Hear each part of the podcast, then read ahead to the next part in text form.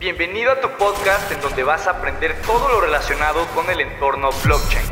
Comenzamos. ¿Qué tal mi gente? Pues bueno, bienvenidos al creo que es el doceavo episodio de Cryptox by Entorno Blockchain. Y pues bueno, estoy feliz, estoy contento porque estoy seguro que se va a armar una buena plática aquí con un invitado que personalmente hablando tengo creo que un año, año y medio de seguirlo ahí en TikTok. Eh, les vamos a dejar ahí sus redes sociales para que lo sigan porque comparte contenido bien interesante. Pero pues estoy aquí con el buen eh, Isra Crypto, que así está en redes sociales. Pues mi estimado Isra, muchas gracias por, por aceptar la invitación y espero que disfrutes la plática. Muchas gracias por invitarme. Este episodio es posible gracias a nuestros sponsors. Lens Protocol permite que las redes sociales de Web3 florezcan. En estas diferentes apps puedes llevar a tus seguidores en lugar de que se queden atorados en el mismo algoritmo. Lens permite que los usuarios vivan la experiencia de redes sociales como el usuario quiera. Lens es para los creadores. Not your keys, not your content. Pues vamos a, empezar y pues yo creo que a la gente le serviría mucho que le platiques un poco de tu background. ¿Quién podrías decir que es o quién es Isra Crypto en el entorno blockchain como tal? Este, bueno, yo como tal empecé a invertir en Bitcoin en el 2017. Entonces, pues ya llevo un tiempo invirtiendo en criptomonedas. Y bueno, lo típico, ¿no? Invertí en el 2017. Para diciembre había hecho como 10 veces mi dinero. No tenía idea de lo que estaba haciendo. Le metí todo mi aguinaldo y a fin de cuentas perdí como el 90% de todo mi dinero. Y este, pero realmente estaba siguiendo ahí en Twitter, ya te seguía como a todo el cripto Twitter, ¿no? Entonces empecé a investigar un poco más, la gente seguía como empecé a entender realmente lo que era Bitcoin. Realmente en el 2017 yo no tenía ni idea de lo que estaba haciendo con mi dinero. Y bueno, total, empecé, empecé a invertir otra vez en el bear market y en el 2021 en el bull market pues me fue bastante bien y renuncié a mi trabajo para dedicarme de lleno a, a cripto. Ahorita manejo un fondo de inversión y llevo un poco más de un año creando contenido en TikTok. Realmente mi día a día es aprender sobre, sobre inversiones en general, sobre economía, sobre finanzas. Es algo que me apasiona. Manejo el fondo a la par y pues bueno, voy a seguir aquí, voy a seguir creciendo en diferentes redes sociales, voy a empezar a generar contenido en YouTube y en otras redes. Pero eso soy yo en, a grandes rasgos. buenísimo, y, con madre, eso, solo para, por curiosidad, ¿tu trabajo anterior tenía algo que ver con este ecosistema o eran polos opuestos prácticamente? No, era totalmente diferente. Yo vendía robots para la industria automotriz. Entonces yo era, pues yo realmente iba a la, a la, industria, realmente a las plantas automotrices a, a, vender mis productos. Eso es a lo que me dedicaba, pero realmente pues de mis bonos y el dinero que generaba, a mí me gustaba mucho meterlo a cripto, como siempre con el sueño de poder pues tener algo de dinero para ya dedicarme a, a lo que me gustaba, que era esto. No, pues buenísimo, buenísimo. Se había visto por ahí en redes que, que, ya vivías de esto, nada más no sabía que como tal tenías este el fondo. Y por curiosidad, ¿el fondo digamos que es abierto o está ahorita en Friends and Family o demás? Ahorita está en Friends and Family, realmente. Este, todavía no lo, he, no lo he abierto mucho, tampoco lo promociono en redes sociales. Ahorita estoy, pues estoy muy enfocado en la parte como organizacional, estructural. Estoy, todos los procesos los estoy pues haciendo más profesionales para ya poderlo abrir al público. Ah, fregón, fregón. Pues digo, ahí cuando lo hagas, si te interesa, y lo compartimos con la comunidad, a ver quién, quién está interesado de, de invertir con, contigo o con ustedes. No sé si sean más personas eh, al respecto, pero pues buenísimo. Pues mira, vamos a, a, platicar un poco de el ecosistema en general y de, y de ciertos proyectos que van a lanzar. Eh, pues primero en este caso el gobierno o Banco Central de Estados Unidos, pero pues seguramente van a ser tendencias que se vayan a seguir a nivel mundial, ¿no? Creo que a la gente que está escuchando este podcast y a ti también te quedará claro que hay una especie de, de guerra, por así decirlo, en Estados Unidos entre reguladores y gobernantes versus cripto en general, ¿no? Estamos hablando de ataques, prohibiciones, que buscan crear sus propias alternativas a cripto. Hay muchas cosas eh, que, que, que, podemos platicar el día de hoy, ¿no? Entonces, pues vamos empezando con un tema que cada vez empieza y empezará a sonar con más fuerza, que son las CBDCs, ¿no? O Central Bank Digital Currencies.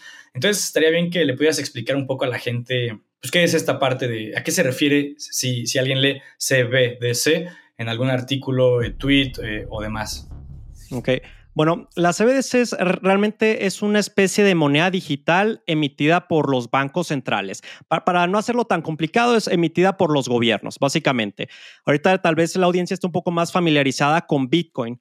Realmente la única diferencia que tiene Bitcoin con una CBDC, bueno, son varias realmente, ¿no? La primera es que la CBDC está controlada por el gobierno y Bitcoin pues no está controlada por nadie, no es abierta al público. Entonces, que el gobierno pueda controlar esta moneda digital significan varias cosas. Una es que pues realmente puede controlar la política monetaria, puede seguir generando inflación a través de su moneda. Bitcoin pues tiene un, un límite ¿no? en su oferta. Esa es la primera. La segunda es que el gobierno pues tiene acceso directo a las carteras de cada una de las personas. En Bitcoin realmente lo que dicen que no, si no tienes tus llaves, no son tus Bitcoin, es porque puedes guardar tus Bitcoin en una cartera digital y nadie tiene acceso a ella, solamente tú. Con una CBDC realmente es tu cartera, pero esa cartera está controlada por el, por el Banco Central. Básicamente así para, para iniciar, esa es la gran diferencia, que está controlada por el gobierno y Bitcoin no está controlada por nadie. Ok, y al final, digo, es un tema bien polémico, toda esta parte de las CBDCs, pero a mí me gustaría saber, ¿tú qué piensas como tal de, de este desarrollo? Este, bueno, pues realmente mi background es en cripto, así que obviamente no me gusta para nada este tema de las CBDCs, pero el tema es que tenemos que adaptarnos. Yo realmente eh, puedes escuchar muchos creadores de contenido en contra de la CBDC si te advierten y todo, pero realmente el tema aquí es de adaptarnos. O sea, esto es algo que va a suceder. De hecho, ya ocho países ya lanzaron su CBDC, 18 incluido Estados Unidos ya están en desarrollo y 32 más o menos. Hay un mapa que voy a compartir aquí en el link, te lo paso para que lo puedan ver. México está apenas como en una parte de investigación. Estamos muy lejos de esto, pero realmente es es algo que va a suceder porque realmente de aquí al 2030, por ejemplo, quien no esté en CBDCs probablemente pues va a estar ya muy atrasado en la parte de la, de la banca. Entonces, es una realidad, hay que entender que esto es una realidad y va a funcionar. Ahora, realmente lo más si tú buscas CBDC en TikTok o en Google, lo primero que te va a aparecer es que el gobierno va a controlar tu dinero, que el gobierno puede subí un video, ¿no? En el que doy un ejemplo sobre cómo podría subir, funcionar una CBDC, ¿no? Imagínate que llega una otra pandemia y el gobierno dice, ¿saben qué? Solamente pueden salir trabajadores esenciales. Pues en el 2020 salía quien quisiera. Realmente te podían decir que solamente trabajadores esenciales, pero todos salíamos. Pero ahora con la CBDC, como te comenté, la wallet está controlada por el gobierno, entonces pueden programar para que si tú no estás registrado como trabajador esencial, pues no puedes, tu dinero ya no es válido para comprar gasolina y pues a ver qué tan lejos llegas. Entonces, si van más allá, pues pueden decir, ¿sabes qué? Tu wallet solamente va a estar habilitada durante X tiempo para hacer compras digitales. Entonces, realmente, si no puedes comprar gasolina y no puedes gastar en tiendas físicas, pues de esa forma nos pueden controlar mucho más y mantener dentro de.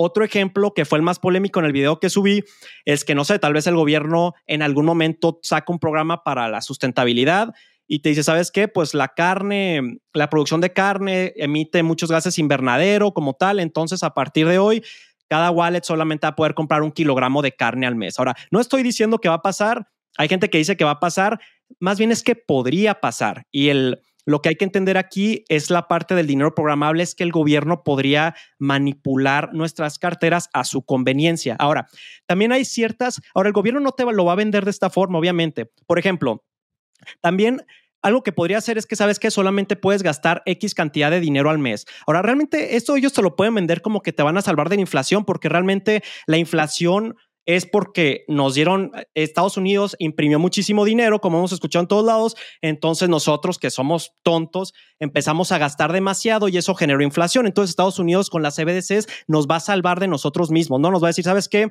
Es que tú gastas todo tu dinero, estoy viendo que el huevo tal vez está empezando a subir de, de valor porque está subiendo la demanda, pues a partir de ahora van a poder comprar cierta cantidad de huevo. ¿Por qué? Porque no vamos a permitir, nosotros nos vamos a asegurar de la estabilidad de precios como tal. Ahora, otro ejemplo es la crisis bancaria. Los bancos están quebrando, realmente eh, los bancos están quebrando porque todos fueron a sacar su dinero al mismo tiempo. Realmente empezaron a reportar pérdidas, la gente se espantó y fue a sacar su dinero al mismo tiempo. Los bancos operan de esta forma, los bancos siempre son insolventes, es totalmente legal en Estados Unidos. El problema es cuando el, el sistema bancario de Estados Unidos funciona bajo la suposición de que no toda la gente iba a retirar su dinero al mismo tiempo, porque realmente no tienen el dinero. Ahora fueron todos a coger su dinero al mismo tiempo. Ahora con la CBDC lo que podría pasar es que el gobierno te ya sabes que no van a poder sacar más de cierta cantidad al mes y ya no va a haber más bancos. Ya no vamos a permitir que los bancos irresponsables o nosotros perdamos tu dinero. Entonces solamente vamos a limitar el límite. Entonces más o menos por ahí podría ir la, la cosa. Tiene beneficios y desventajas. Sí, yo también personalmente creo que, no es blanco o negro, porque también veo mucho creador de contenido que se pone muy radical, ¿no? Que dice que casi casi esto es el, como si fuera el apocalipsis financiero. Y digo, si bien obviamente les estás dando más herramientas para controlarnos en muchos aspectos, como los ejemplos que decías, y sobre todo podría suceder un escenario como el de el día de hoy, ¿no? En donde ya llevamos dos años con la inflación muy por encima del objetivo del Banco Central y que no más no la pueden acercar al famoso 2%. Sí, una forma que tendrían sencilla, pues justamente sería limitar cuánto puedes gastar de tu wallet digital controlada por el gobierno, ¿no? Pero como dicen, eso es una posibilidad o suposición. A día de hoy, ¿qué nos garantiza que realmente, o sea, qué tanto control va a haber sobre unos u otros, ¿no? Porque al final de cuentas sería como ellos mismos meterse el pie, ¿no? En este sistema que ellos controlan, que está basado en pura confianza, pues obviamente sería una forma importante de perder la confianza de, los usuarios, ¿no? Al final, digo, yo personalmente hablando, creo que eso sería la mejor publicidad indirecta hacia soluciones pues, de autocustodia o, mucho más descentralizadas, como, como lo que se suele platicar en, en este podcast, ¿no? Pero, por ejemplo, hablando de Bitcoin versus CBDCs, tú, digo, obviamente hay muchos puntos, pero tú qué tres ventajas principales ves de Bitcoin frente a estas monedas digitales del Banco Central? Llámese del sistema como tal o del simple sistema de pagos más bien o la moneda digital, eh, pues englobar pues todo lo que podría ser Bitcoin como tal. Este, bueno, un antes de contestar tu pregunta, terminando lo que estabas platicando sobre las conspiraciones, de que qué tanto nos puede controlar el gobierno y se estarían metiendo el pie solos, realmente la audiencia tiene que tener en cuenta que todo lo que se habla en redes sociales son suposiciones, algunas pueden ser conspiraciones, pero vaya, realmente no sé si la audiencia conozca, pero cuando fue la pandemia en Canadá, los transportistas protestaron en contra de las vacunas contra el COVID y el gobierno lo que decidió fue congelar sus cuentas bancarias. Entonces, ese ya es un precedente. Otra cosa que pasa en las redes sociales es que si tú hablabas en contra de las vacunas, pues simplemente te calificaban como desinformación y cancelaban tu cuenta. Eso pasó con muchísimos youtubers que yo vi que tenían millones de seguidores, pero decidieron hablar contra las contra las vacunas del COVID. No sé si sea cierto o no, yo no soy experto en salud, pero lo que pasó es que las cancelaron. Entonces, estas conspiraciones o como lo quisieras ver, realmente vienen cargadas con un poco de que, a ver, es que el gobierno ya ha hecho este tipo de cosas. En China ya los bancos, en China y en otros países, cuando la moneda está devaluando, te dicen, sabes que ya no puedes retirar más de tu dinero del banco porque lo vas a ir a vender por dólares y se va a devaluar más tu moneda. Entonces realmente son cosas que ya han sucedido, solo que con una moneda digital que tienen acceso directamente a ella, puedes realmente es pensar de que, oye, pues crees que el gobierno haría esto o no, quién sabe, lo vamos a ver, ¿no? Pero hay precedentes para estas conspiraciones, tampoco crean que la gente se los está inventando y sí, muchas veces porque quieren más likes y vistas, sí, pero hay como un precedente ahí con sobre todo eso y sobre el tema de las ventajas de Bitcoin sobre las sobre este tipo de CBDCs. Realmente la primera ventaja que tiene Bitcoin es que Bitcoin no está respaldado por deuda. Acuérdense, la moneda digital lo que va a hacer es que va a digitalizar pues el dinero, ¿no? Pero realmente la política monetaria puede permanecer igual, puede cambiar, no lo sabemos. Otra cosa importante que me gustaría mencionar es que realmente yo no soy experto en CBDCs y creo que nadie, porque escuchas a políticos y a banqueros y todos dan una opinión diferente, escuchas gente que has visto en redes sociales y te gusta y todos opinan muy diferente, entonces creo que el ejercicio de hoy se trata de dar nuestra opinión y dar diferentes opiniones y que la audiencia más o menos pues vea su propio criterio, porque hay muchas opiniones y nadie sabe qué va a pasar. Esto es totalmente nuevo. Pero una que yo veo es que es un dinero que no está respaldado por deuda, ¿no? Esa es la primera cosa que me gusta de, de, Bitcoin. No lo pueden devaluar vía inflación. Esa es una. La otra es pues que tú tienes, puedes tener el control. Realmente puedes gastar y mover ese dinero como tú quieras, a contrario de las CBDCs, que pues realmente si hay un tipo de control o hay un tipo de reglamentos, pues podrían más o menos ahí limitar lo que puedes hacer con el, con el dinero, pero no es tan blanco y negro, Miguel. Ahorita seguimos platicando, pero también, o sea, Estados Unidos no es que vaya a prohibir Bitcoin, pero sí puede complicar bastante pues su uso. Sí, estoy, estoy completamente de acuerdo, ¿no? Al final, yo creo que toda opinión, siempre y cuando pues tenga su respectivo argumento, digo, puede estar muy bien desarrollado, ¿no? Y, y que sea con intención de, dar información de calidad en lugar de malinformar por buscar likes, es, respetable en este punto, ¿no? Al final, como dices, nadie tiene la voz de la, de la razón, nadie tiene la bola de cristal para saber exactamente qué va a pasar o cómo se va a manejar esta situación, pero pues sin duda alguna creo que se vienen tiempos interesantes y pues qué mejor que estarlos viviendo de primera mano, ¿no? Entonces, pues a ver qué, qué va surgiendo con toda esta parte. Oye, y hablando de, digo, no es exactamente lo mismo, pero pues es una alternativa o algo que va siguiendo la misma línea, por lo menos, es toda esta situación del sistema o el servicio que van a empezar a implementar eh, llamado FedNow, que, que hace no mucho compartiste ahí en tu newsletter algo sobre ello, que pues ahí le pondremos el link en la descripción del episodio a la gente que quiera leer un poco sobre, sobre eso que escribiste de la FedNow, que está bastante interesante. Pero pues, ¿por qué no nos platicas un poco eso? ¿Qué es FedNow exactamente? Ok, bueno, FedNow es un nuevo sistema de pagos para la industria bancaria en Estados Unidos. Básicamente lo que va a hacer FedNow es que va a conectar a diferentes bancos para que les va a permitir hacer transacciones instantáneas. Realmente yo te mando dinero a ti, lo ves al instante. Va a ser segura porque está respaldado por el gobierno federal y va a estar abierto 24/7, así como las criptomonedas. Tal cual. Ahora, este tipo de sistemas eh, no, no es nuevo en Estados Unidos. En Estados Unidos lo que pasa, no quiero hacer nada muy complicado, pero las transacciones actualmente es que suman como en un paquete varias transacciones y luego ese paquete lo procesan. Entonces esto hace que sea un poco lento. Hay veces, por ejemplo, si yo te mandé dinero y ya son las 8 de la noche, pues tienes que esperar al siguiente día o si te lo mandé el viernes, tal vez te llegue el lunes. Ahora, en México eso no pasa porque aquí ya tenemos SPAY, que es el sistema de pagos electrónicos. Ahora es algo muy parecido realmente, ¿no? Ya, ya es algo que existe. FedNow no en realidad, o sea, oficialmente no tiene nada que ver con una CBDC. Literalmente la Fed, lo que te estoy comentando de FedNow, literalmente es lo que te dije. Es un sistema de pagos mucho más eficiente para la industria bancaria en Estados Unidos. Ahora, ¿cómo lo ligamos con las CBDCs? Es que realmente ya este sistema pareciera, ahora te digo, aquí no es conspiración, esto ya lo que voy a decir es una opinión, ¿ok? Ahora, este FedNow es un hecho. Ahora, realmente la estructura que tiene FedNow está como Vaya, básicamente podrías construir las monedas, las CBDC sobre ese sistema. Realmente este es un primer paso para estar en contacto más directo con el Banco Central. Es algo que en este momento no pasa, pero en el momento en el que funcione FedNow, pues como que ya vamos a estar en contacto con el, con el Banco Central, nos vamos a empezar a sentir un poco más cómodos y sobre ahí podrían construir las, las CBDCs. Realmente esto de FedNow no tiene nada que ver contigo como individuo, conecta a los bancos. Realmente esto es un sistema de pago para los bancos. Esto es FedNow hasta ahorita, ¿no? Que es la pregunta que me hiciste. Si conoces SPAY, pues es algo bastante parecido.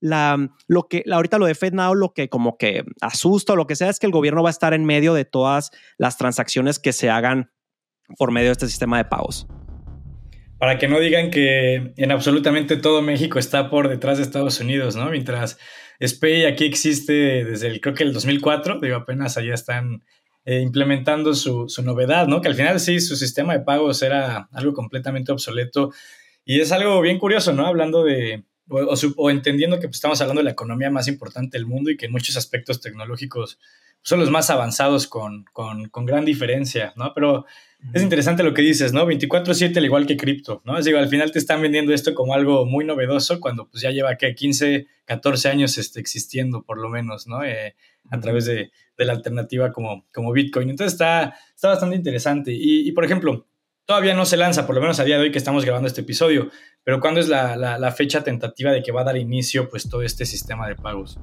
Eh, bueno, realmente en abril ya, ya están los, bancos, los primeros bancos ya los están certificando. Eso ya empezó en abril.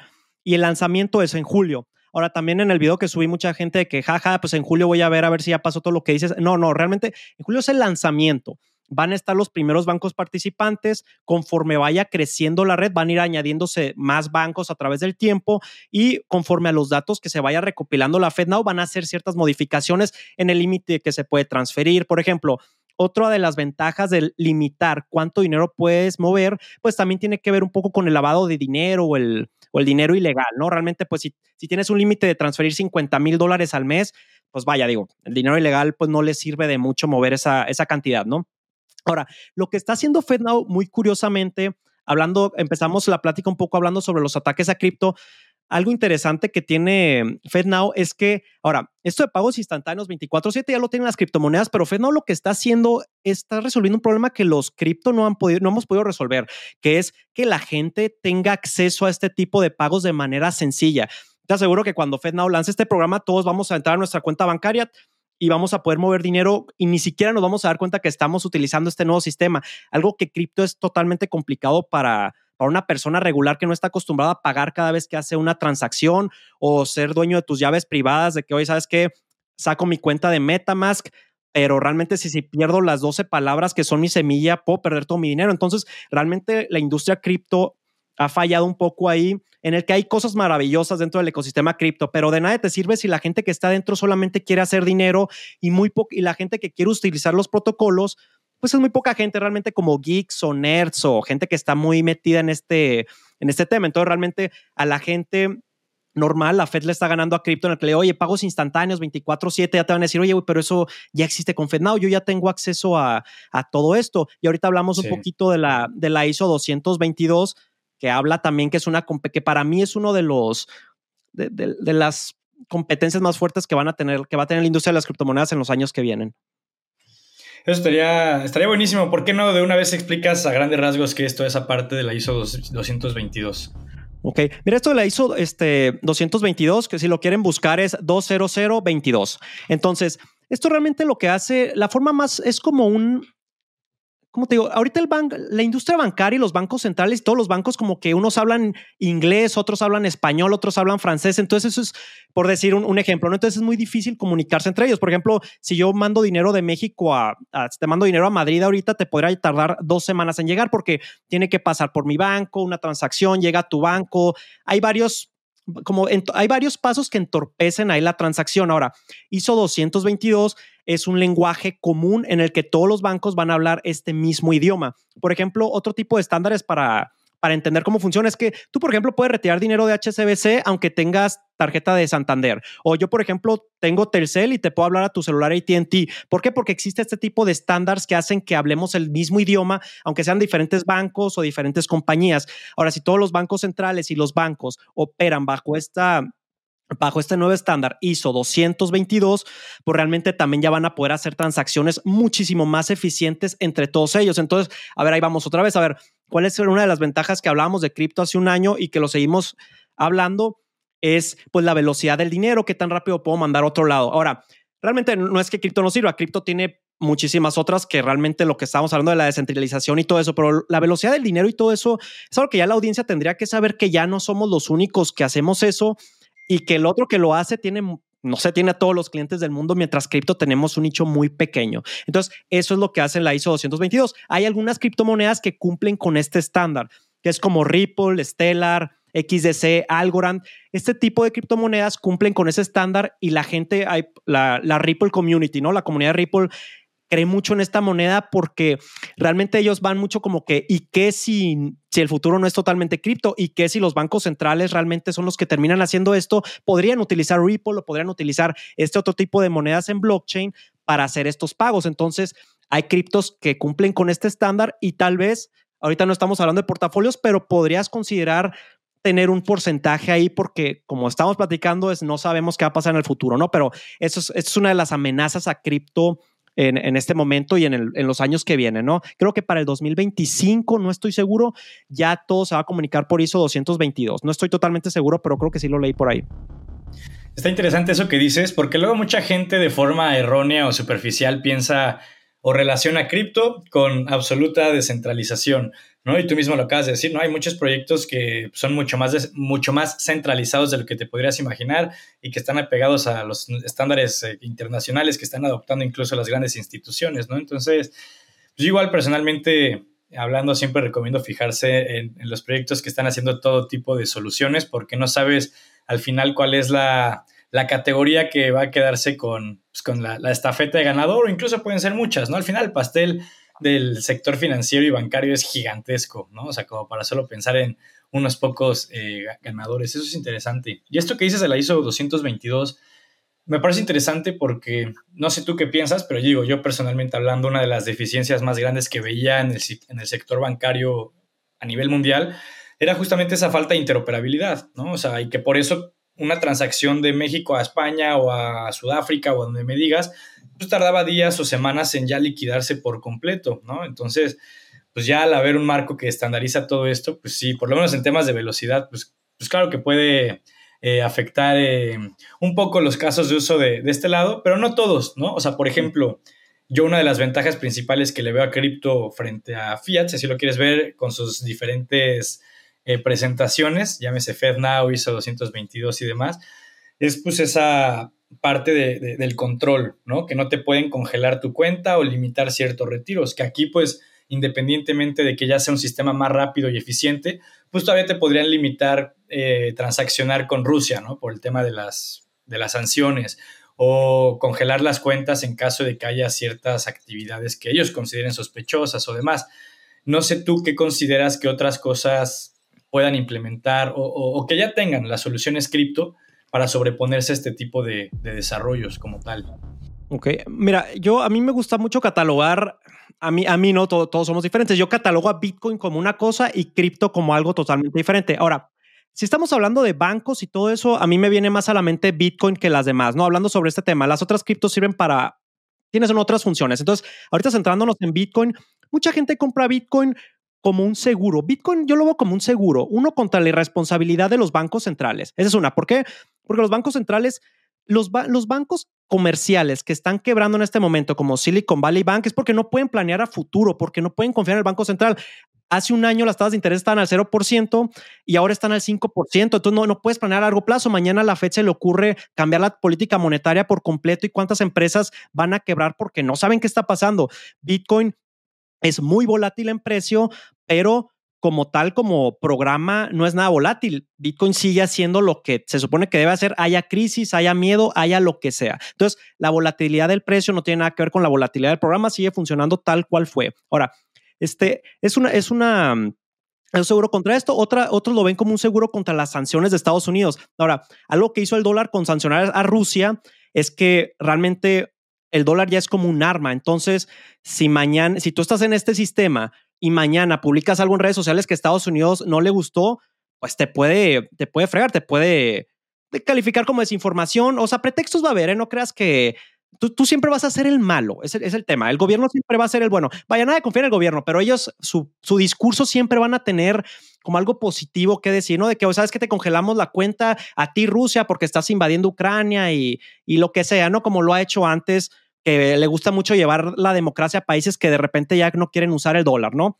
Pero eso es este, hablando lo, lo que pasó en, en otras guerras pasadas, ¿no? Que querían usar el euro para transaccionar en petróleo este, y vaya, Estados Unidos fue a llevar democracia a esos países, realmente siempre hay como una narrativa. Entonces, puedes verlo como una protección contra la responsabilidad del Banco Central. Otra es que los bancos comerciales, tener su dinero ahí, pues si el banco, si tú tienes tu dinero en, está hablando de Estados Unidos, ¿no? Porque las regulaciones en México son diferentes. En JP, en cualquier banco, X banco en Estados Unidos, y realmente no está tu dinero y hay un bank run, o sea, mucha gente va a sacar su dinero y tú no lo tienes, pues vas a perderlo porque no estaba ahí. ¿Por qué? Porque tu dinero está prestado en otro lado. Con Bitcoin tú tienes ese dinero ahí, realmente ese dinero está en tu cartera, entonces nadie lo va a invertir por ti porque lo que ha pasado con la industria de los bancos es que toman tu dinero y lo invierten a largo plazo. Tú tienes las pérdidas si pasa algo malo, pero no comparten las ganancias. De hecho, una analogía muy interesante que vi en un, en un episodio de YouTube es que dicen que es más o menos es como poner la analogía como un ballet parking. Imagínate que tú vas a un restaurante a cenar y dejas tu carro estacionado con el ballet parking. La analogía sería que el ballet parking le presta tu carro a un Uber para que se vaya a hacer recorridos y vaya, haga su trabajo. Y antes de que tú salgas del restaurante, pues te regresa a tu carro. Ahora, mientras todo ese recorrido, el ballet parking estuvo haciendo dinero. Mientras no choque el carro, no pasa nada, tú ni te enteraste. El problema es que si el carro choca, de repente tienes una pérdida financiera que no estabas esperando. Ese es el riesgo con, con los bancos y es otra de las cosas con las que Bitcoin te protege. Ahora, este, nada más como para dejar en, una pregunta que me han hecho muchos de que, oye, muevo mi dinero del banco, lo saco del banco, ¿qué hago? Los crisis bancarias. A ver, en Estados Unidos si tienes 250 mil dólares o menos, está asegurado contra crisis. Si el banco colapsa y tienes menos de 250 mil dólares, no tienes de qué preocuparte, el banco los va, va a proteger. El problema es que si eres una empresa o si eres una persona, pues ya con demasiado dinero.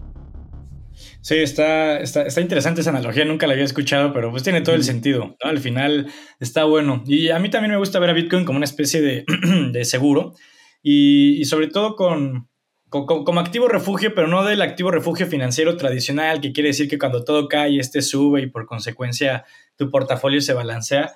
Yo más bien lo defino como un refugio, pero al sistema, ¿no? Que básicamente resume lo que tú dices, la, la, ineptitud o la, inoperancia de estas instituciones que pues luego no gestionan el riesgo eh, de la mejor manera para el usuario, ¿no? Nada más lo, buscan para tratar de sacar el mayor número de ganancias posibles, porque saben que si fallan, de cierto modo pueden ser rescatados, ¿no? El llamadísimo eh, too big to fail, ¿no? Que, básicamente, pues, desalinea por completo los intereses de instituciones con sus depositantes. Pero está interesante, igual pienso eh, parecido que tú en, en ese sentido. Y por ejemplo, para muchos les puede parecer obvio, pero pues digo, para muchos otros de la audiencia no tanto.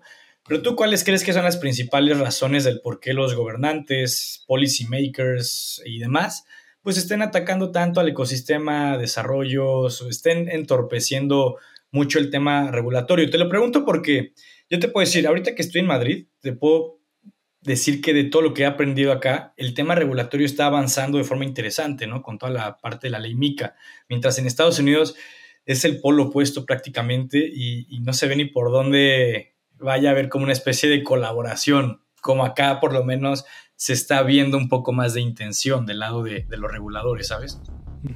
No sé si supiste de la nueva ley que la nueva propuesta de ley sobre las stablecoins que pusieron, no, sé si la lanzaron la semana pasada o esta. No sé si escuchaste sobre, sobre ella, pero lo que hace es que, para los que no saben, las stablecoins son dólares digitales, ¿no? Supongamos que yo quiero crear no sé, dólar isra criptodólar. Yo realmente si tengo mil dólares en el banco, emito mil dólares digitales y los podemos mover en, en la red, ¿no? Ahora, lo que está pasando es que esta nueva propuesta de ley es que ya nadie va a poder, la propuesta es que nadie pueda emitir dólares digitales más que los bancos regulados, es decir, JP Morgan, Bank of America, Wells Fargo. Ahora, lo que está pasando aquí para mí es un, también es una batalla que Bitcoin va, va a tener que pelear. A ver, Bitcoin ha peleado muchas batallas en la historia y ha sobrevivido. Ahora, pero Bitcoin todavía le faltan muchas pruebas por, por pasar.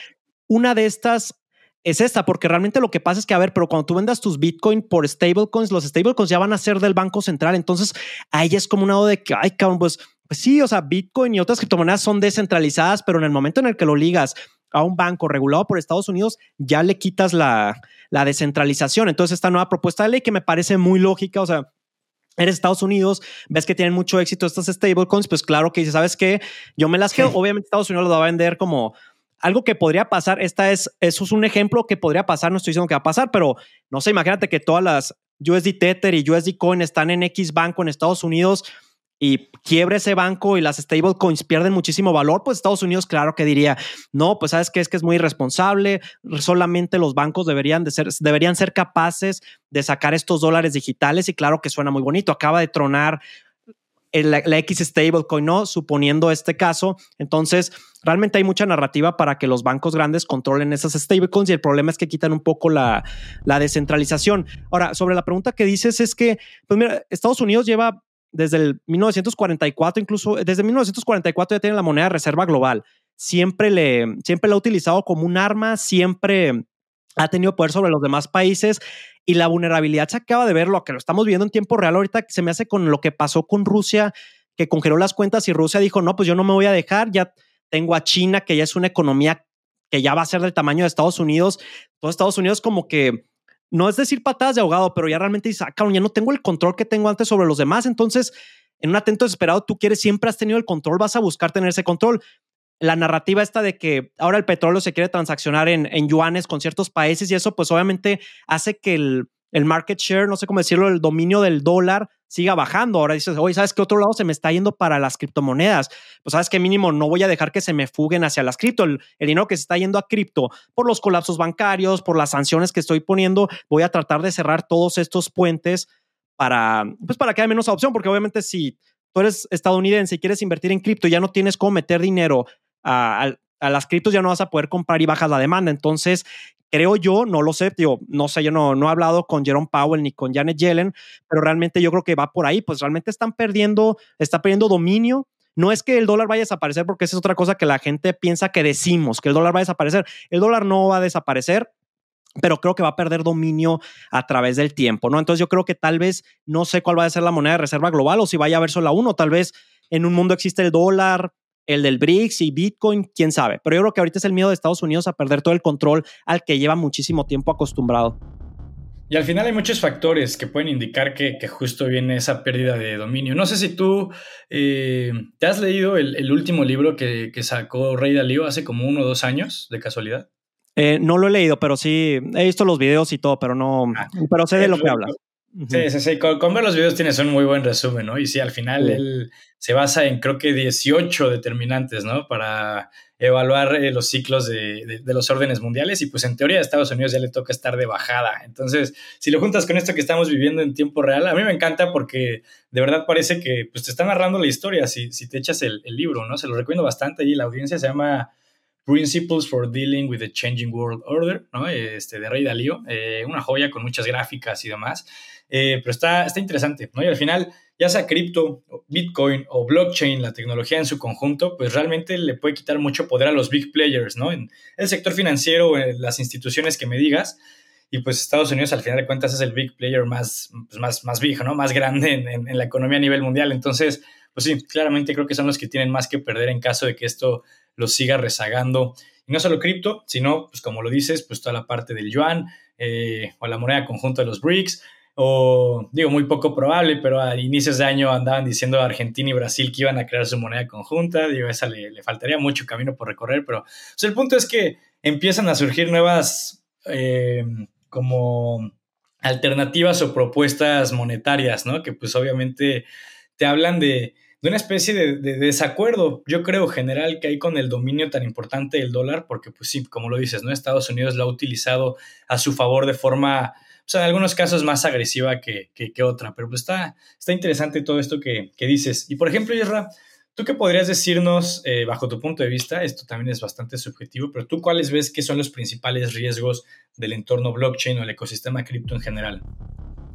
Ok, mira, los riesgos que yo veo en contra de Bitcoin es el que estamos platicando este, hace rato, ¿no? Uno es el de la ISO 222. Ahora, no es que vaya a matar cripto, pero pues matas una propuesta de valor de las más importantes que, tenía. Realmente, si los bancos centrales y el sistema financiero actual se moderniza de la misma forma que Bitcoin en este tema, ¿no? Velocidad de transacciones, te mando dinero a Madrid desde volada, está, es totalmente segura realmente si crece a la par, que realmente lo va a hacer de, Bitcoin, pues realmente ya le estás matando una propuesta de valor interesante. Mucha gente anticripto también va a decir, oye, pero ¿por qué voy a comprar una criptomoneda?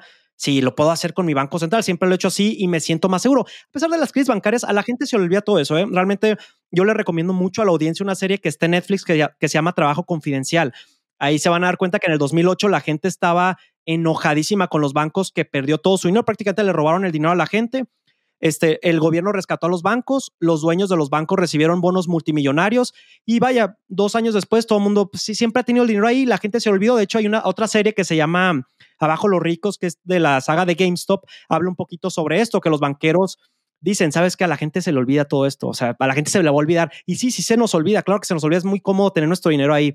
Entonces mucha gente va a decir, por más crisis por más que pase en este año o en el siguiente colapsos bancarios, la gente va a seguir confiando en este sistema porque vaya, el gobierno también se ha encargado de tirarle mucha tierra a las criptomonedas, lo cual es, es obvio. Entonces, yo creo que si crecen a la par, va a ser un reto difícil para las criptomonedas. Otra es que el, no sé, el gobierno de Estados Unidos, no, el gobierno de Estados Unidos no te va, no va a prohibir las criptomonedas porque no es China, ¿no? No es, no es así, no te va a prohibir, pero hay otras formas en las que pueden decir tal vez, no sé, pueden prohibir, prohibir a todos los comercios de, sabes que no, no puedes aceptar Bitcoin.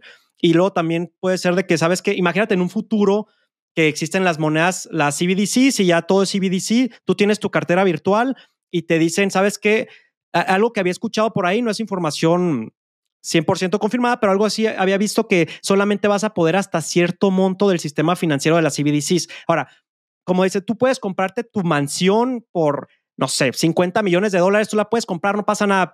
El, la persona que te venda la mansión va a recibir su dinero en su CBDC, puede comprarse un yate con ese dinero. Pero lo que en teoría podría pasar es que ya sabes que no puedes salir más de 2 mil dólares al mes del sistema. Y dice, sí, pues sí, tú tienes tu Bitcoin en tu wallet, muy padre, o sea, descentralizada, nadie se va a meter con tu Bitcoin, pero ¿qué tal si, si el gobierno de Estados Unidos dice, ¿sabes qué? No, pues nadie puede comprar Bitcoin y si, lo, y si tienes Bitcoin solamente lo puedes tener dentro de nuestras carteras de CBDCs, pues realmente ahí dices, pues ya le quitaste lo descentralizado, tu Bitcoin ya lo van a custodiar estas personas. Ese es un riesgo que yo veo. Realmente Estados Unidos se puede inventar cualquier cosa para que los comercios no acepten cripto o para que sí, puedes tener Bitcoin y Ripple y lo que tú quieras, pero lo tienes que tener en nuestras carteras. Pues realmente el precio de Bitcoin sube por la, porque especulamos que en el futuro va a ser el oro digital. Entonces, ese es, un, es uno de los riesgos más grandes que veo para Bitcoin. Ahora, Estados Unidos no es todo el mundo, pero realmente en este momento, pues sí lo es. el sistema financiero de Estados Unidos controla el mundo. Pero yo, por ejemplo, muy curiosamente, pues ahora China el, ya dejó a Hong Kong, ya Hong Kong está trayendo, ¿no? De que sabes que a los, todos los que está sacando Estados Unidos, vénganse aquí a, Hong Kong. En el Medio Oriente también ahí está desarrollándose la industria blockchain muy interesante, en Dubai también. Ahorita tú comentas este, que en, en la Unión Europea también está poniendo regulaciones, pero no tan como Estados Unidos. Entonces, realmente yo creo que en Estados Unidos va a estar bastante difícil, pero no va a permitir que criptos, este, pues, surjan, ¿no? Pero realmente, pues ese, es el, temor o el reto más grande, en mi opinión, que Bitcoin va a sufrir en los siguientes años. No, estoy, completamente de acuerdo. La presión regulatoria es, es algo que personalmente hablando a mí podría ser igual, de lo que más me quita el sueño. Y, y el tema regulatorio en la Unión Europea, no, más bien eh, más que pesado, yo lo veo, yo lo veo con intenciones de, colaboración, ¿sabes? O sea, de realmente tratar de proteger a los inversionistas ante los riesgos y tantos scams que hay en el ecosistema, que también hay muchos, pero pues tratar de permitir un desarrollo eh, relativamente sano dentro de todo, ¿no? Digo, todo lo que tenga su, cucharada o embarrada de regulación, pues siempre le va a frenar bastante a la innovación, pero lo que yo he visto eh, me parece sensato y de hecho la invitada después de ti del podcast, ¿no? Que voy a grabar unos días, es alguien que está llevando a cabo esta parte regulatoria aquí en la Unión Europea, ¿no? Entonces, pues, se viene interesante ya ver lo, que nos comparte eh, este, mi estimada Marina. Pero bueno, mm. y por ejemplo, ya nos hablaste un poco de los riesgos, pero a mí me gustaría ahora conocer un poco de tu perspectiva de los retos que necesita cripto para lograr mayor adopción. Te doy un ejemplo rápido porque puede sonar un poco parecido al anterior. Con algo que mencionaste en este mismo episodio, ¿no? La experiencia de usuario de cripto es horrorosa, o sea, en el sentido de tener que guardar 12 palabras aleatorias en un orden específico, eh, firmar cada transacción. Eh, la interfaz, por ejemplo, de Metamask, que es la wallet más utilizada, es horrible, ¿no? O sea, parece que un diseño de, o desarrollo del año 2004, ¿no? Con tanta tecnología que hay a día de hoy. O sea, entonces, pues acabas de decir, la eh, UX UI, ¿no? Toda la experiencia de usuario, pues es algo que se tiene que trabajar mucho, pues para que esto, pues alcance un público más masivo. ¿Qué otras cosas consideras que sí o sí se deben trabajar pues para fomentar la, adopción, sobre todo de los que no son los crypto bros o, los geeks de tecnología, básicamente. Digo, primero lo que tú dices, yo, yo estoy buscando así como algún proyecto que resuelva este tema de las wallets para invertir, porque este es el, para mí es, es una barrera de entrada enorme. Yo conozco de hecho, vaya, en el fondo que manejo, pues también mucha gente como que dice, sabes que me siento más como mejor te doy tu dinero a ti, tú lo mueves, porque también, además de que pues puedes meter tu dinero y si no sabes lo que estás haciendo, lo puedes perder todo, también es esa entrada, es ese miedo de que, ¿y qué pasa si me roban el celular y no tengo mi, mi frase semilla? Entonces, creo que es un reto, creo que no, yo no soy muy al parte técnico, pero ese problema para la audiencia que está escuchando, si, si, está buscando en qué invertir, si alguien resuelve ese problema, creo que puede ser uno que le puede ir bastante bien. Ahora, otra industria en la que a mí me, gusta invertir es en la parte de gaming. Ahora, el tema con los videojuegos no ha tenido éxito. ¿Por qué? Porque todos los que estamos, los que estuvieron en Axie Infinity, en todo eso, pues ¿por qué estaban ahí? ¿Porque el juego era divertido? Pues no, porque queríamos hacer dinero. Entonces, realmente lo único que estás atrayendo en el tipo, por ejemplo, como existe en este momento, eh, en la industria de los videojuegos, que es algo muy potencial para los NFTs, si solo estás sacando airdrops y, ah, si compras, si tienes mi NFT, te voy a dar tantas pizza coin, no sé qué criptomonedas que se inventa la gente, pues la gente va a estar ahí nada el dinero y nadie va a usar ese videojuego. Entonces, obviamente, no vale absolutamente nada. Una de las oportunidades que yo veo para que la gente entre a blockchain puede ser a través de la industria de los videojuegos. De hecho, yo creo que ¿cuánta gente, Miguel, realmente le importa eso de que no, es que la política monetaria de Estados Unidos, a muy poca, pero ¿cuánta gente le gusta los videojuegos? De hecho, estaba viendo este, una estadística muy interesante no me acuerdo exactamente de los números, pero los videojuegos, la gente que ve esports ya es casi igual a la gente que ve fútbol o, o básquet. Entonces, es que es un nicho gigantesco y realmente la propuesta de valor que tienen los NFTs y las criptos, que tú seas dueño de tus propios characters o monitos que usas, es una propuesta muy interesante, ¿no? Porque ahorita los estudios se quedan con todo el dinero, pero realmente mientras no haya juegos divertidos, esto no va, no va a progresar. Entonces yo veo esa como otra oportunidad para que la, para que la industria mejore. Y otra parte de las wallets es simplemente también, no solamente las wallets, sino en general que sea más fácil utilizarlo. Como siempre lo han dicho, pero nadie ha podido resolver lo que, volvemos a lo que platicamos hace rato, ¿no? ¿Cómo haces que la gente use blockchain sin saber que esté usando blockchain? Exacto. pero lo de los videojuegos, la industria de los videojuegos, yo creo realmente una parte de mi portafolio interesante está destinada a por esa industria, porque yo creo que por ahí puede entrar muchísimo dinero porque es algo que a la gente le interesa, pero tiene que mejorar la industria. Tienes que hacer la forma de que la gente normal llegue. Ahorita todo está hecho para Crypto Bros. Sí, exacto. Tienes, tienes un punto muy importante, que, es, que estén usando la tecnología sin que se den cuenta que están usando la tecnología. O sea, que no represente para ellos el aprender una nueva habilidad, si así lo quieres ver, ¿no? O sea, es como lo decían, tú estás a toda madre en redes sociales y lo que quieras, pero no entiendes qué carajos, o sea, cómo funciona el Internet. O sea, no, no, no, no te interesa saber. Y que si te instalan el modem de fibra óptica y demás, no, no, no tienes que entender eh, eso para saber que vas a poder navegar más rápido, ¿no? Que creo que es algo que le falta mucho a cripto y por lo menos es uno de los errores que yo personalmente he cometido porque yo tengo mucho contenido educativo de, de cripto y con mi comunidad y demás. Y siempre les trato de explicar desde el lado técnico lo principio, ¿no? Eh, lo básico de la criptografía. Pues es que no necesariamente tienen que entender eso, o no todos, ¿no? Habrá quien sí le interese, pero pues si ya quieres apuntarle algo masivo, pues claramente no va por ahí, ¿no? Tiene que ser algo mucho más digerible por ahí. Y pues bueno, rápido, dos preguntas más, eh, aquí mi, buen Isra, eh, bastante concretas, que van un poco alineado con lo que hemos platicado, ¿no? ¿Eres pro o anti-regulación? Si tuvieras que ser un extremo, ¿no? Porque sabemos que tienen sus cosas buenas y lo que quieras. Yo soy pro regulación y te digo por qué. Porque realmente no, la industria, si no se regula la industria, no, no va a crecer. Y te digo por qué, porque el dinero de verdad no es el retail, no, no, somos nosotros, ahí los que hablamos en TikTok, no, ese no es el dinero de verdad, el dinero de verdad son las pensiones, son los fondos de inversiones más grandes que Wall Street y de, y de todo el mundo. Esos fondos, el dinero grande donde se manejan miles de millones de dólares, no van a entrar a las criptos si no hay, este, si no están las reglas bien claras o si no hay claridad regulatoria. ¿Por qué? Porque, vaya, es, bastante lógico. Estos fondos manejan las pensiones de los maestros de Estados Unidos, de los jubilados y lo que quieras. Entonces, para que entren esos miles de millones de dólares o trillones de dólares, necesitan ser activos regulados. O sea, como, imagínate, un fondo sería muy responsable meter en criptomonedas si no está regulado, pues eso no puede pasar. Y si no entran esos trillones de dólares de estos grandes jugadores, la industria no va a crecer más allá de lo que ha crecido. Pues sí, puede entrar más gente nueva y, y como dicen, no, cada vez hay más gente entrando a cripto y la adopción. Y eso es buenísimo para la adopción. Pero yo realmente soy muy transparente. Pues mínimo yo, y creo que mucha gente estamos en cripto además de protegernos, no porque queremos hacer dinero. O sea, yo, yo estoy en cripto porque creo que voy a ganar, que voy a hacer mucho dinero aquí. Eso es lo que yo creo, por eso estoy aquí, sinceramente. Ahora, ¿cómo es que voy a hacer mucho dinero? Pues necesitamos que esta, toda esta cantidad de dinero entre. Entonces, este, soy pro regulación. Lo que me platicabas ahorita de Europa me parece muy interesante. Esa podría ser una regulación buena porque si te das una regulación extrema como Estados Unidos, tal vez no podría ser buena, pero si no hay regulación, solamente vamos a estar moviendo el dinero ante nosotros y los bull runs, pues sí va a entrar más gente, pero la industria no va a crecer como tal sin esa cantidad de dinero. Yo también, yo también soy pro regulación, pero pues me gusta hacer esta pregunta luego porque es un tema polémico, ¿no? Ahí compartí una vez en un grupo de Facebook, ¿qué tal? Este, les, les comparto este episodio del podcast donde traigo, un invitado que nos habla de regulación, ¿no? Y, y de título le puse, sin regulación no habrá adopción.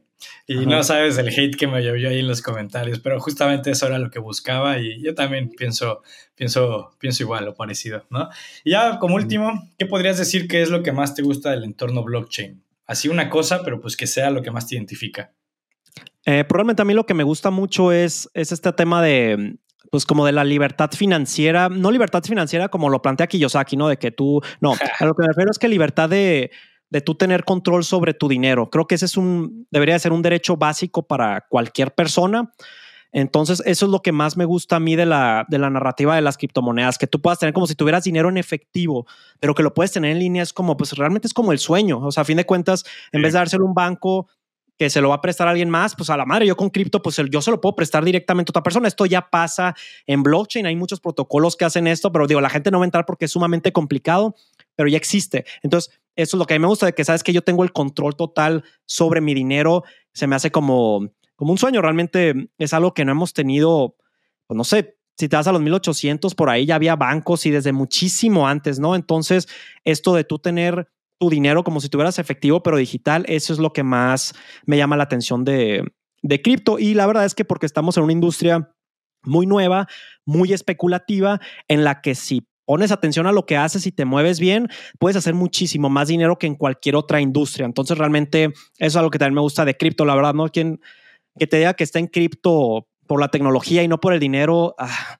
no, no sé, no estaría tan seguro, pues. Pero, pero sí, realmente es lo que más me gusta de, las criptos. Está interesante porque me voy dando cuenta que, usamos muchas este, analogías parecidas, ¿no? Yo igual uso esa parte de libertad financiera y justamente hago la referencia de, pero no la que te vende Kiyosaki, sino la de pues, poder hacer, tener el control de, tus finanzas básicamente con estas herramientas. Pues pregón, pues bastante interesante, ¿no? Eh, gracias por aceptar la invitación, Israel, la verdad estuvo, la pasé bastante bien, yo creo que la audiencia igual aprendió ahí cosas bastante interesantes. Más adelante estaría bueno ahí tener una especie de, de parte 2 platicando de, de lo que sea en general, digo, al final creo que tanto tú como yo pues somos apasionados del ecosistema y ahí estamos día con día, pues enterándonos de todo lo que va surgiendo, nuevos desarrollos, polémicas, eh, casos de uso y todo lo que venga relacionado con esto, ¿no? Pero no sé si quieras decir algo último de despedida, pero básicamente a lo que yo te quería eh, preguntar. Eh, yo tengo una pregunta para ti, güey. Mm, es, es, algo que me preguntan bastante y yo tengo una respuesta, ¿no? Pero, por ejemplo, si alguien, si alguien te dice, oye Miguel, sabes que no sé nada de criptomonedas, pero quiero aprender, ¿por dónde empiezo? ¿Cuál, ¿Cuál es tu respuesta? Porque es una pregunta muy común y no es tan fácil de responder porque yo digo, o, la gente que te pregunta en qué invierto, ¿no? Digo, pues es que depende. Si eres un recién egresado y agarraste un buen trabajo, pues métele más, más cochino, ¿no? Si te vas a jubilar y tienes los ahorros de tu vida, pues sé un poco más conservador. Pero ¿cuál es tu respuesta a estas dos preguntas? A una, oye, ¿en qué criptos invierto? Es una pregunta. La otra es, quiero aprender por dónde empiezo, qué libro leo, tienes algún video. Ahora, Miguel, yo lo que te pregunto, te hago esta pregunta porque todo lo que yo he aprendido es en inglés o entonces mucha gente que me ha preguntado no sabe inglés. Entonces es una barrera grande y la verdad es que no conozco creadores de contenido en español que yo conozca. Entonces yo no puedo recomendar a alguien que yo no he aprendido de él. Entonces, ¿cuál es esta respuesta? Porque, ¿cuál es tu respuesta ante estas dos preguntas? Sí, buenísimo. Eres la, primera persona que me devuelve una pregunta acá en, el, en el podcast, ahí como dato curioso. ¿Por dónde, digo, ajá, ¿En qué invierto? Digo, esa es una pregunta que me hacen a cada rato, porque como te decía antes de empezar a grabar, eh, pues con mi emprendimiento y la creación de contenido de la empresa en Bullground, pues nos enfocamos en inversiones, finanzas, ¿no? Entonces esa es una pregunta que nos ha llegado fácil, pero fácil cinco mil veces, ¿no? Eh, eh, obviamente, siempre les decimos que antes de, entender en qué invertir es entender tu situación personal, ¿no? Entender tu perfil del inversionista y tu perfil de riesgo que, que está compuesto por dos variables tu aversión al riesgo y tu capacidad al riesgo. Aversión al riesgo es qué tanto puedes soportar, hablando de volatilidad, minusvalías y demás, pero capacidad de riesgo es qué tanto te da para meterle activos de riesgo, porque una cosa es que sí seas intrépido y te guste la adrenalina y lo que quieras, pero otra cosa es que tus numeritos te, te, sostengan esa decisión, ¿no? O sea, si tus gastos mensuales son 50 mil pesos y tus ingresos son 55 mil, ¿no? O sea, que te sobran 5 mil pesos al mes, por más que seas riesgoso y que te quieras aventurar y que seas joven, no puedes, o sea, no, no, no puedes, o sea, no, no sería lo, lo, ideal o lo correcto hablando de un eh, plan financiero como tal, ¿no? Entonces, por lo menos dependiendo mucho de la situación, suponiendo que es una persona que sí está en condiciones de poder invertir en cripto, yo personalmente hablando, recomiendo siempre empezar con tres opciones en un portafolio ahí medianamente balanceado. Las dos viejas confiables que ya han sobrevivido múltiples bear markets, ¿no? Bitcoin y Ether y pues un pedacito de, de algún stablecoin que igual ya haya sobrevivido pues todas las polémicas, quejas, dudas y demás, como USDT, que a mí no me encanta, pero pues digo, a pesar de que llevan años tirándole hate de que no están auditados sus resultados y lo que me digas, ahí sigue, ha habido colapsos de diferentes stablecoins y USDT, ahí está, ahí sigue, por más que no me guste, pues creo que son tres opciones para empezar en, en el ecosistema. Y hablando de aprendizaje, erróneamente antes los mandaba directo a leer el white paper de Bitcoin. Y digo erróneamente porque, pues, que ese sea tu primer acercamiento, ¿qué carajos vas a entender? ¿no? Los mandaste al lugar más aburrido donde pueden empezar. Aburrido y que ni le van a entender, ¿no? O sea, chance le entiendes al, pues, al resumen este, al abstract y, ya está. Pero obviamente ya no los mando ahí. Eso fue un error de, novato que quería ayudarlos y orientarlos. Me, ganaba la emoción, ¿no? Eh, claro. Pero ya los mandaría, mira, Contenido, pues sí, el contenido bueno está en inglés, es, una triste realidad para los que todavía no dominan eh, el lenguaje, pero yo los mandaría a leer particularmente el patrón Fiat, que sí está traducido al español. ¿Por qué? Porque se te ayuda a entender pues las raíces, que para mí las raíces es el dinero y el sistema monetario, ¿no? Entender las deficiencias del sistema en el que estamos hoy en día. ¿Por qué? Porque yo creo que a partir de ahí puedes empezar a entender las bondades de Bitcoin y luego de cripto, que al igual que tú, yo también lo separo en, dos categorías este, diferentes. Hablando de creadores de contenido, eh, pues también es que yo sigo muy pocos en, eh, en, general, pero pues ahí platicábamos, no sé, del buen Omar Guerrero, ¿no? Saludos allá a mi estimado, le, le, mandaré la, recomendación. Eh, híjole, no me vienen a la mente ahorita, la verdad, otros creadores en español, pero yo empezaría más por material pues, académico como libros y, el patrón Fiat yo creo que es una gran opción para, para alguien que va empezando, si te soy honesto.